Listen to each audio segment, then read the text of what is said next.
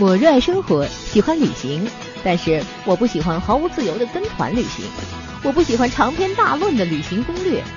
听格列佛旅行攻略，用声音勾勒旅行梦想，用声音感受世界。格列佛听的旅行攻略。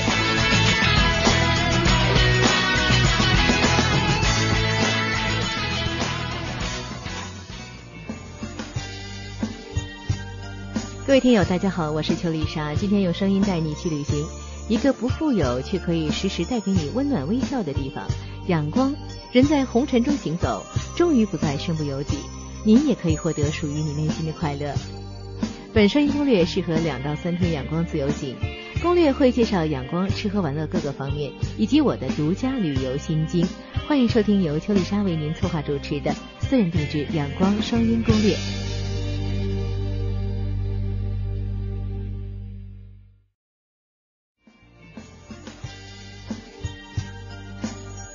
我很喜欢仰光这个城市，在飞机还没降落的时候，我就已经能够看见这座被称为佛塔之国、它无处不在的佛塔了。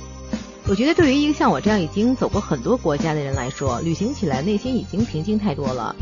很多地方就是当初觉得很惊艳的，但是回过头想一想，可能也不过如此吧。但是仰光这个地方真的让我觉得，我每天好像都在长见识。如果你是像我一样这种常常一个人行走的人啊，嗯，你说什么孤独、寂寞这些东西，其实我觉得已经不算什么了。但是如果你可以感受到偶尔的一刹温暖啊，比如说一个地方会带给你这种感觉，我觉得真的让人挺难忘的。仰光在我心目中，它就是这样一座城市。首先来讲，它生活气息真的挺浓厚的。如果你有很多天可以待在这个城市的话，呃，你可以在街上走一走、溜达溜达，你就可以看到这里人最真实的生活，他们的这个衣食住行。呃，你看过之后，你就觉得非常的自然，然后那个温暖，你就特别想融入其中，在这多住几天。他们那边的街道很多都是用数字来命名的，我挺喜欢这些街道的，而且街上好像永远有一些新奇的东西，呃，引发你很多的思考。另外就是无处不在仰光人的微笑。嗯，其实你知道吗？缅甸这个地方真的挺穷的，然后贫富两极分化是很严重的一个地方，但是它治安却好的惊人。因为你看走在这个街上的话，你基本上看不到偷抢啊，没有什么争吵啊这些，很多路口都没有红绿灯的，但是司机都非常礼让。这一切据说就是佛教的力量。这个地方人他是信仰佛教的嘛。所以说，仰光人啊，你看到他们，真的，他们几乎每个人都在笑，不管他是从事什么职业，都拥有着这个淳朴而腼腆的笑脸。比如在这个酒店里，看见这个服务员，他们每次见到你都是笑容可掬的样子，呃，经常对你就是说 Good morning 啊，Good afternoon 这些打招呼。有时候我在想，这么贫穷的一个国家，但是他酒店服务水准这种真的挺高的，然后挺让我意外的。另外，如果你给这个仰光一些年轻人在大街上照相的话呢，因为他们其实很多人都没见过照相机的，但是他们在照相机镜头前所呈现的那种笑脸，真的可以说都笑到我的内心去了，让我真的觉得这是一个久违的天真，久久违的一种一种淳朴。汽车在缅甸其实是属于这个奢侈品了。呃呃，他们那边就是大量进口二手车，所以说也被称为这个日本报废车的垃圾场。计价器这些东西基本上就是摆设了。如果你打车，你就一定要议价。议价是这样，就是在室内打车呢，一般是免元的是一千五百到这个三千元，也就合人民币十块到二十块，其实真的不贵。但是夏天过去就很痛苦了，因为没有空调。我觉得他们那边老房子挺好看的，就是色彩斑斓的样子，呃，并且真的有很浓重的殖民痕迹。如果你在阳光下来看这座城市呢，还是挺有魅力的。呃，有一些这个小的巷子，呃，有那个很旧的门窗啊，还有这种错综复杂的电线，然后晾晒着很多衣物，你却不会觉得它是乱，呃，你就觉得它是一个很原生态的地方。另外，他们全程这个不论这个男女老少，真的他们都在脸上涂一种这个叫做特纳卡。这种东西，这种东西就有点像那个人体彩绘，或者说那个京剧我们那涂那大花脸，这是当地的一种风俗，嗯，挺有意思的。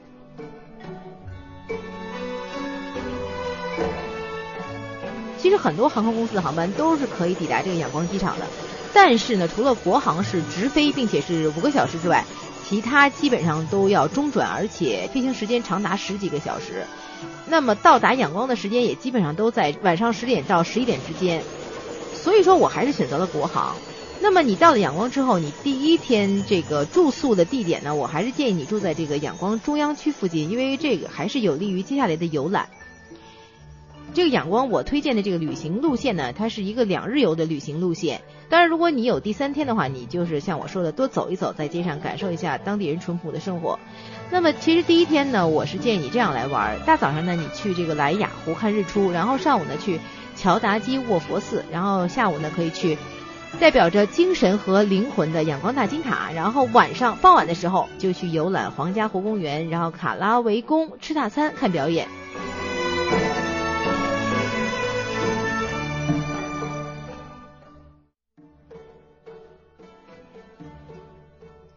莱雅湖湖光山色藏绝技。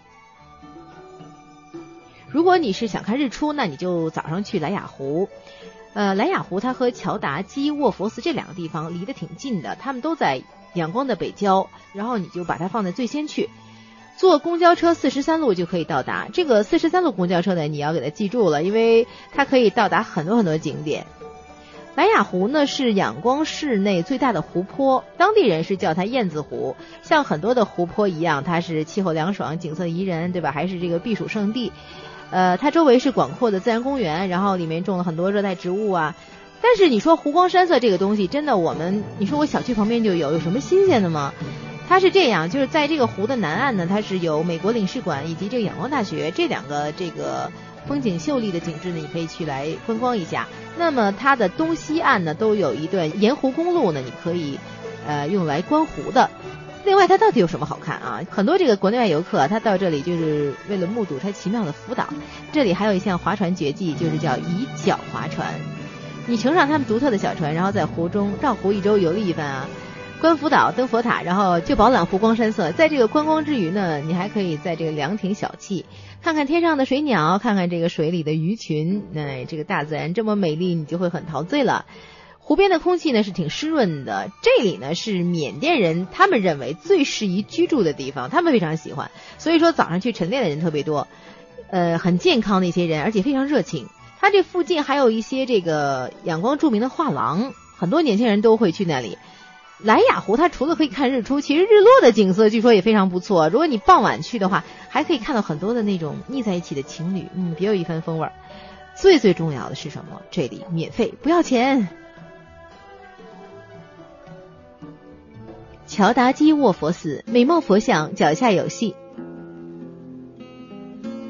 我们欣赏完这个湖光山色，要去看一个巍峨壮观的大家伙，就是乔达基卧佛寺里的大卧佛。我再告诉你，这还是免费的。这地方你坐公交车在 Chalk HG 这站下车就到了，它的开放时间是早上六点到晚上八点。这个大卧佛总结起来啊，就是这么四个关键词：美貌、大眼、袈裟、脚底板。这个卧佛它是缅甸最著名的卧佛像，它到底跟我们这个香山这个卧佛寺有这个大卧佛有什么不一样啊？它神态很安闲，然后肌肤白嫩，真的很白嫩，然后它拥有的是浓眉大眼，特别特别漂亮。它的眼睛呢是用这个玻璃镶嵌而成的，就好像这个卧佛终日用慈悲来注视着我们芸芸众生，特别的扣人心弦。我现场感觉到的也是这样。据说呢，这个是中国画家的点睛之作。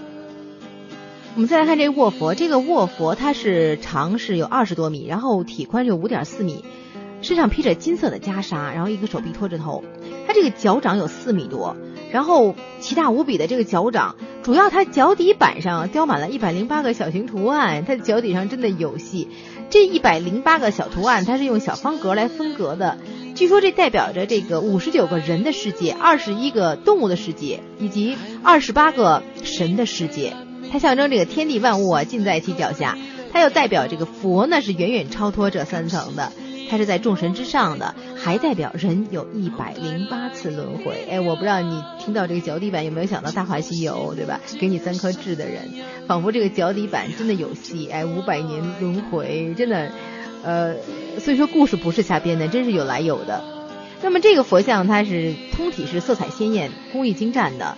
呃，进入寺庙呢，你需要脱鞋，当然你穿长裤也是必要的。除了这个大卧佛之外，它周边有一些小的房间是供奉着缅甸的生肖佛。你在参拜完这个佛像之后呢，你可以拿着旁边的杯子向佛像浇一下水，这个呢是表达信仰的一种形式啊。这个地方环境清幽，游人其实不多，给人一种很就是虔诚的氛围。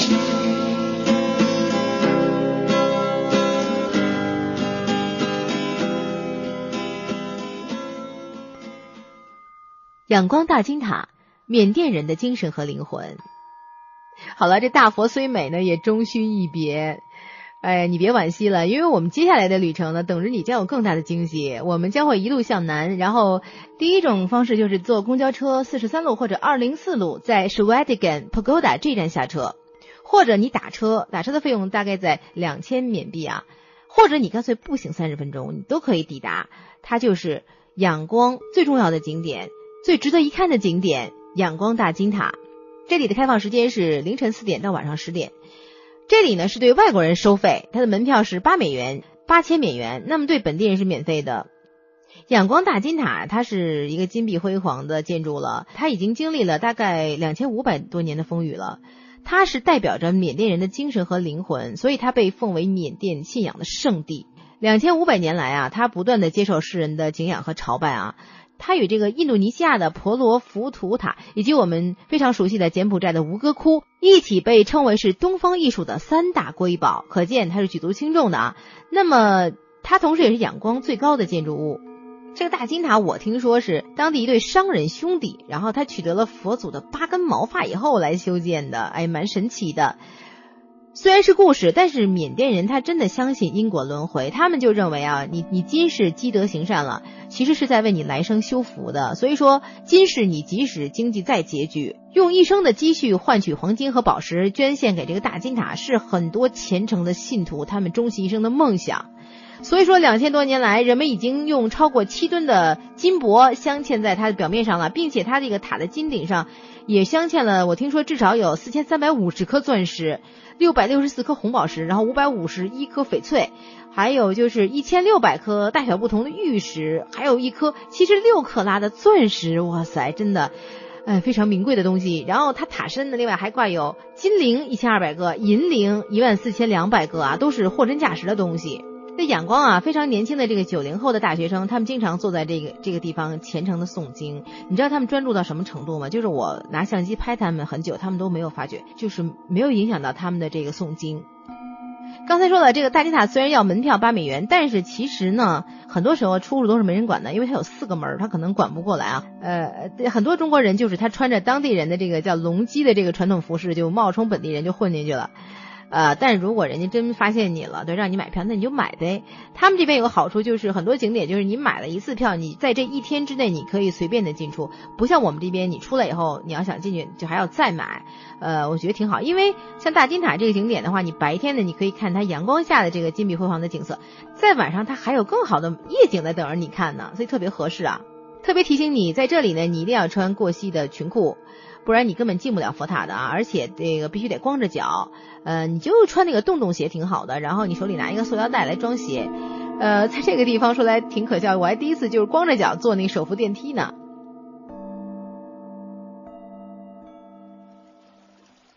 皇家湖与卡拉威宫，神鸟送你四大看点。最富于信仰的这个大金塔看过之后呢，这个时间大概应该也是傍晚了。然后我觉得，如果赶在这个时候我们去这个皇家湖公园，是再合适不过了。你知道为什么吗？因为这个时候去，你既可以看见它白天的景致，你也绝不会错过它更加美丽动人的夜景以及大餐和表演。皇家湖公园的这个西门啊，它距离这个仰光大金塔的东门只有一点四公里，所以你走大概走二十分钟就能到了。这里要门票，门票是两千缅币一个人。那么出租车入园呢是要另外付费的啊。它的自助晚餐呢是三万缅币，也就是三十美元。呃，歌舞表演的时间是晚上七点到九点。哎，你知道古代缅甸皇帝御用的水上餐厅长什么样吗？那就是我们马上要看到这个久负盛名的卡拉威宫了。卡拉威宫呢，它是缅甸仰光室内景点的标志之一，嗯，呃，很著名的一个景点。它其实呢是一艘浮于皇家湖上的鸟形大船，它是缅甸风格的代表性建筑啊，设计别具匠心。呃，这个地方我觉得它有四大看点。第一个看点就是看鸟船，它这个鸟船的造型呢是两只传说中的神鸟，然后背上背着驮着一座宝塔。白天呢在阳光下是金碧辉煌，夜间也是灯火璀璨，船影光影。倒映湖中，色彩斑斓，煞是好看啊。那么这两只鸟的造型呢，到底跟我们理解这个是有什么不同啊？它其实我认为它是有点那种玄幻脱俗的造型了，似鸡非鸡，似龙非龙，这是我给它的这个评价。总之，在中国你很难见到这样的形象。这座船它的建筑外观是金碧辉煌，内饰呢也很豪华。它的雕饰呢主要就是描绘了缅甸主要民族的文化特色和还有这个生活场景啊。整个建筑的主体色彩是金色和红色两个颜色，它象征着吉祥和安乐。第二个看点呢，我觉得就是看落日。在这个鸟船上呢，它是观赏大金塔落日的最佳地点了。在这里，你看到这个大金塔的景致呢，是看到它上半部顶部一个远景，它的下下面都隐藏在一片湖光山色当中了。它背景呢，这个时候又是彩霞满天，可以说是仙影绰约，非常非常好看啊。比较可惜就是这个时候你拍照它是逆光的，你照人的话呢就是黑脸的。我还在这里碰到一对新人，这个丝毫没有影响到他们啊，即使逆光也没有影响他们，好像在照这个婚纱照。看点三呢，我认为是看夜景，呃，白天就挺迷人的，一层一层的金顶和飞檐啊，它在夜间的灯火照耀之下，不仅没有黯然失色，反而更加凸显出富丽堂皇之感了。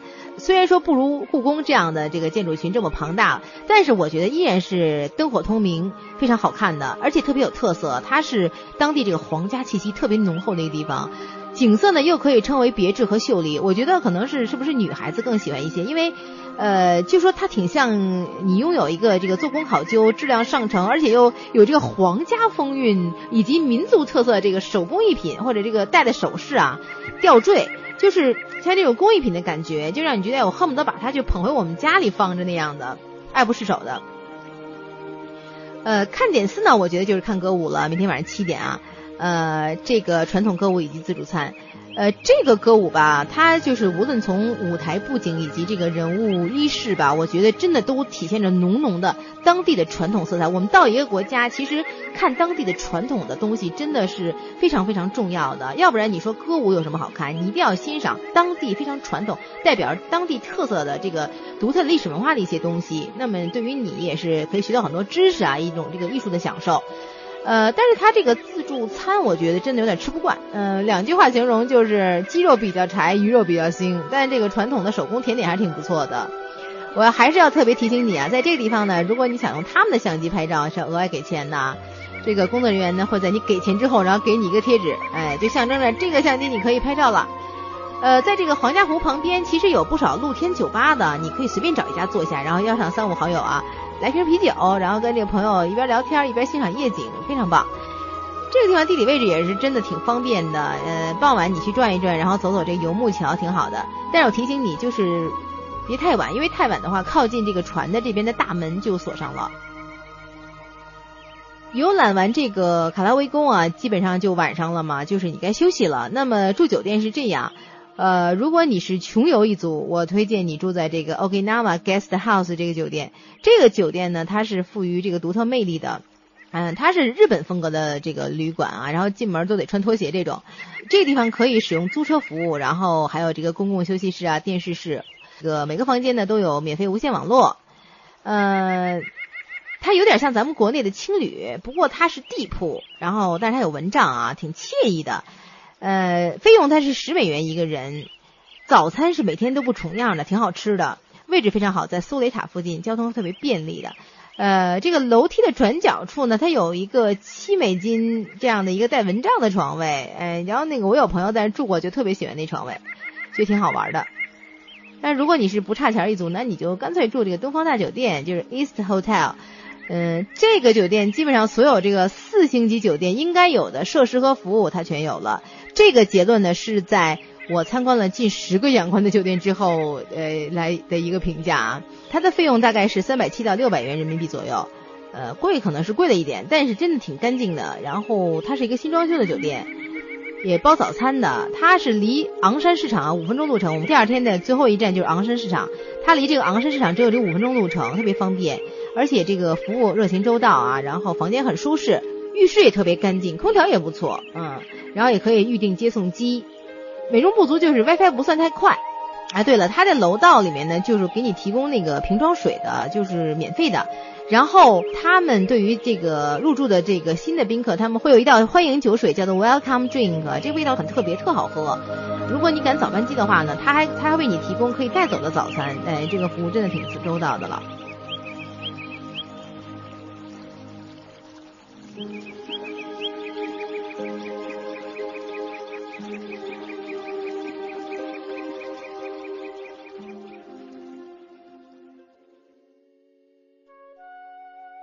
经过一个晚上的休整呢，美好的一天又来到了。今天呢是我们在仰光的第二天了。今天的这个旅行呢，我主要为你安排是徒步参观为主了，因为这些景点离得也不算太远。呃，之所以这样安排，也因为就像我开头说的，我觉得你只有徒步，你才可以更真实自然的感受到这座城市它的一些生活以及它的一些人文还有信仰。那么今天这个路线是这样。苏雷塔、千佛塔、仰光圣玛丽大教堂、仰光圣三一大教堂、昂山市场。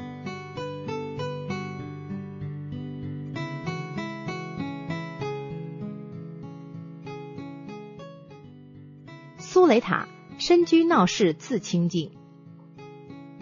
仰光其实也有 CBD，你造吗？它这个仰光的中央区呢，就是这个。CBD 啊，其实就是苏雷塔这个地方，一切的这个市区和郊区的 bus，包括去机场附近的，都在这儿停，你绝对不会担心找不着车。呃，如果你是住在我刚才这个攻略里提到的这两家酒店，你就走着就可以过去了。这里还有市政厅、公园，就连这个缅甸人集会游行也在这里啊。苏雷塔它的门票是三美元。这个地方它是一座具有两千年历史的缅式金钟型佛塔啊。传说这个苏雷是谁呢？他是大金塔所在这个圣山的一个守护神。塔身下面是一座寺庙，它供奉着佛祖和佛法舍利子啊。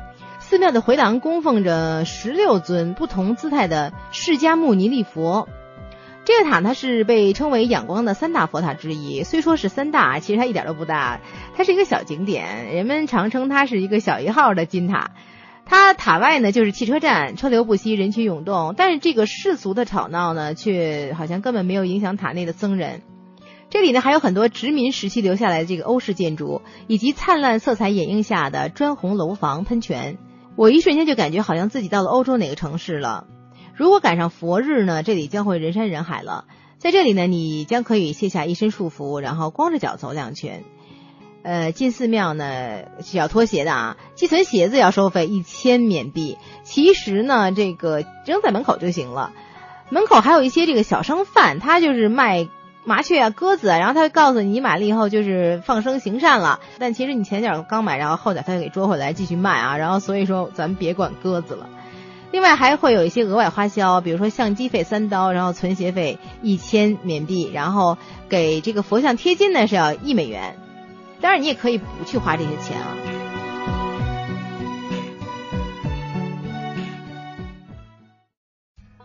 波特涛塔人生自有黄金屋。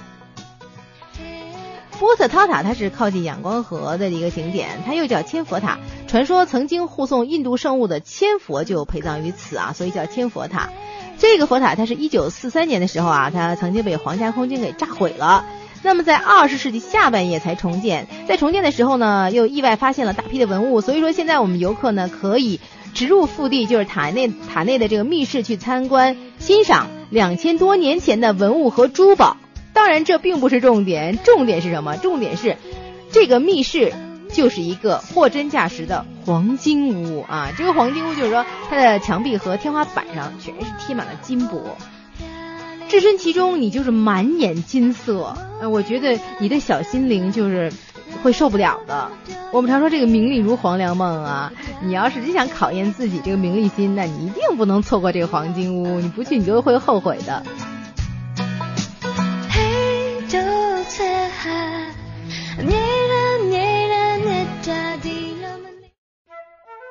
仰光圣玛丽大教堂，独享肃穆的宗教圣地。大教堂啊！我一提到这个名字，哎，你会不会说，就在一个以佛教闻名的国家，它怎么会有教堂呢？如果有教堂，真太奇怪了。呃，比起欧洲许多的天主教教堂来说，这个玛丽大教堂呢，它虽然。不是那样的豪华气派，但是它依旧是庄严肃穆的，依旧是高大上的。这里呢，我觉得它是哥特风满满，还有一些伊斯兰教的味道，说明这个仰光呢，它确实也是一个宗教圣地，海纳百川的感觉啊。呃，这个地方它离这个中央火车站挺近的，走路过去也就二十分钟吧。嗯，但它这个地方参观的人其实挺少的，零零星星就几个人。其实越是这样越好，因为你可以充分去享受教堂的庄严和恢宏嘛。仰光圣三一大教堂，这个大教堂它是属于英国国教教堂，这个是英国殖民时代的修建的，是仰光两大教堂之一。呃，这里就是有让人惊讶的体系结构了。那么很多人也很友好，服务也很好，可以来看一下。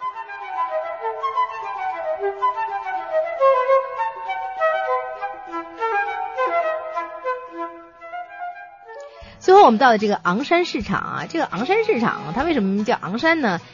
它昂山市场啊，它是以这个缅甸独立之父昂山将军的名字来命名的。它有七十多年历史了，嗯，挺久的了。那么它是仰光最大的购物中心，它的营业时间是早上九点到晚上五点，它面积特别大啊，里边好像有八个区域，叫经营服装啊、手工艺品啊，还有这个金银珠宝、玉石、当地特产，呃，海鲜、果蔬啦、电器，呃，里面有不少华人开店，也收人民币，有地方能刷卡。缅甸我们知道是著名的这个红宝石、蓝宝石、翡翠、玉石、宝石这些原产地啊。我觉得就是懂行识货的人，运气好的话，你真的可以淘到这个价廉物美的一些宝贝。那像我，我就真的不太懂这些玉石什么的，所以我就像很多去逛的女孩子一样，我买了一条当地的包裙，也就叫龙基这个东西。这个包裙呢，它其实它特别方便，它就是一个四四方方的一块布，呃，然后有根绳子可以帮你固定在腰上啊。你在搭配的时候呢，一定要这个裙子上的一些颜色，这个衣服上也有，哎，这样搭配是最好看的。这样一整套买下来，我是花了呃一万缅币，呃，当然也是砍价的结果，你一定得砍价在这市场。另外我还淘到一个好货，就是缅甸艺术家的这个油画，我买了三幅，呃，总共才合人民币是一百五十块钱，挺便宜的。但是便宜，但是它是好货，因为它画工挺精细的，挺传神的。因为到后来也印证了，就是我把它。装裱起来，然后放在我们家里面挂起来了。然后很多这个客人来我们家都认为是一个价值很高的艺术品，所以我觉得哎，我赚到了。另外就是刚才提到，就是有卖的这个香兰树的树枝，它就是用来画用来画这个特纳卡的这个东西了，涂大花脸的啊。这个东西我真挺喜欢的。然后在当地你来玩，你也可以来试一试这个东西。其实这个昂山市场啊，它就是一个给游客逛的购物区，本地人去的不太多，但是呢。就是大部分小店都是可以讲价的，而且每个店卖东西其实都差不太多。嗯，有时间的话还是多逛几家，好好挑一挑。呃，需要注意的是，这里是逢周一休市。那么除了购物之外呢，在这个昂市场当它当中有一个当地人愿意光顾的露天小食摊，呃，这个地方是专砍游客的，你一定要小心。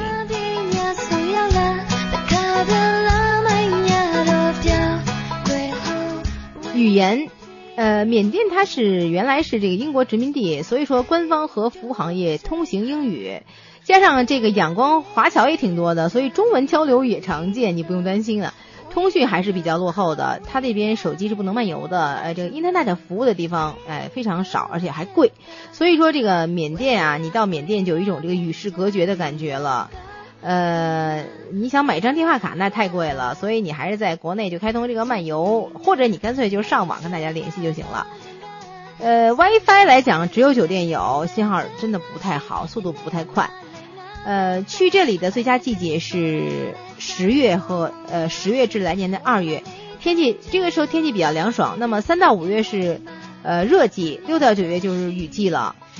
景点门票的话，其实就是平均起来就是十到十五美元左右，呃，而且全是通票。嗯，就刚才讲的一个地方的门票可以无次数限制的用，这点真的比国内好。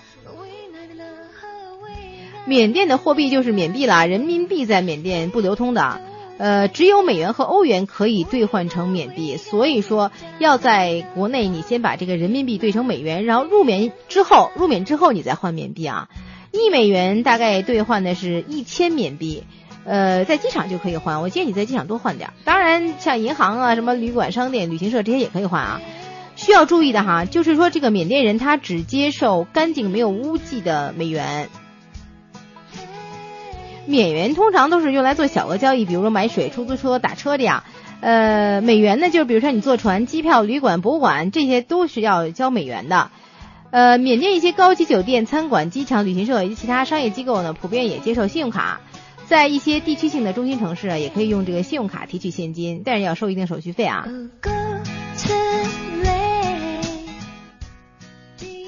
日用品来讲，生活特别方便。一般的日用品，你去街上商店就随便都能买到，特别便宜还。就是因为好多都是 made in China 的，呃，你就不用像其他国家那样丢的东西又觉得好像不舍得买一个不称心如意的啊，没有这种担心。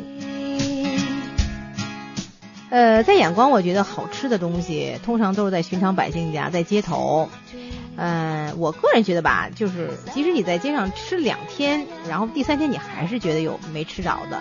没吃过的，我觉得在这儿待一个月差不多吧，嗯，可能也是吃不完，呃，因为缅甸呃其实个是一个比较热的国家嘛，那么它的食物是不易储存的，所以都是现做现吃啊，呃，另外这个缅甸又有这个印度人，又有中国人，还有孟加拉国人，还有巴基斯坦人，然后当然还有土生土长的本地人，所以说它小吃种类特别多，让你眼花缭乱，目不暇接，哎，我这就让我太兴奋了。嗯，特别这个昂山市场附近，这个零嘴小吃、蔬菜、水果是一应俱全，在那里你就可以品尝一个够了啊。水果是这样，就是缅甸它这个盛产一切水果的国家，尤其是我们在国内就吃不起的这些昂贵的水果。再说这个芒果，这个芒果据说有二百多种，呃，另外像榴莲啊、草莓啊、牛油果、啊、山竹这些东西，对吧？我觉得对于一个爱吃水果的人来说，真的一个都不能少。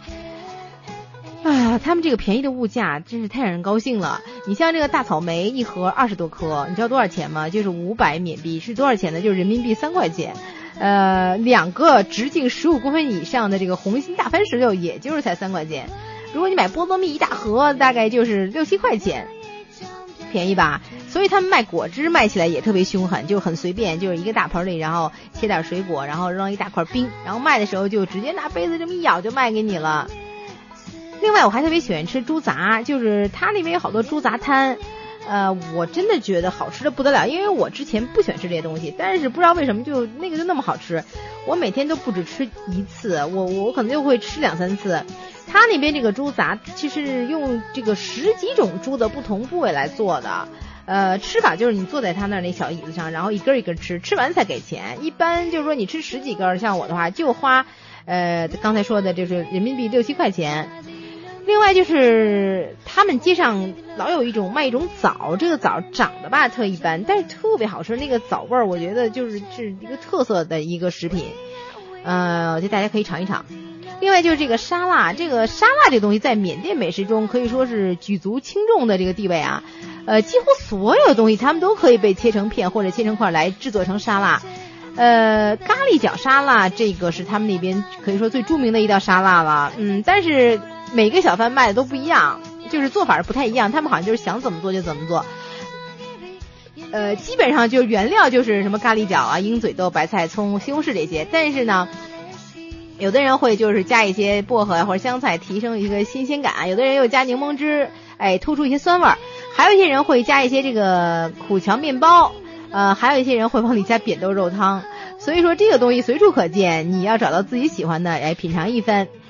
呃，饮料方面，我们常说这个酸酸甜甜、清清爽爽，就是用来形容酸奶。对他们这边就是酸奶饮料呢，是挺常见的，呃，也是这个炎热午后的最佳选择了。那么一般的这个酸奶饮料就是用这个酸奶、冰块还有糖做成的，呃，当然你也可以选择往里搁一些水果，像草莓、鳄梨这些。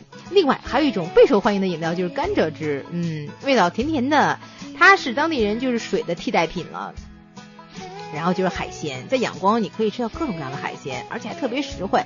你知道吗？这个缅甸的海鲜可以说是出口全世界。呃，据不完全统计啊，在这个二零一三年四月至二零一四年的一月份，缅甸螃蟹出口创汇达到了四千四百万美元，它畅销中国及泰国市场。每逢雨季和中国春节期间，中国市场螃蟹需求旺盛，大个的螃蟹每公斤甚至可以卖到八千缅币。哇，螃蟹去那儿吃吧。呃，另外就是不要嫌弃他们那边食物不干净。有的人就说你第三世界国家那么脏，对吧？我怕出事儿。有的人就说我拉肚子什么的。其实他每个那个小吃旁边都有一些这个大蒜啊、辣椒这些东西，让你就是搭配着吃。消毒的嘛，所以说你融入了当地，你要有这个尊重人家的这个饮食习惯，否则你可能就会得病啊。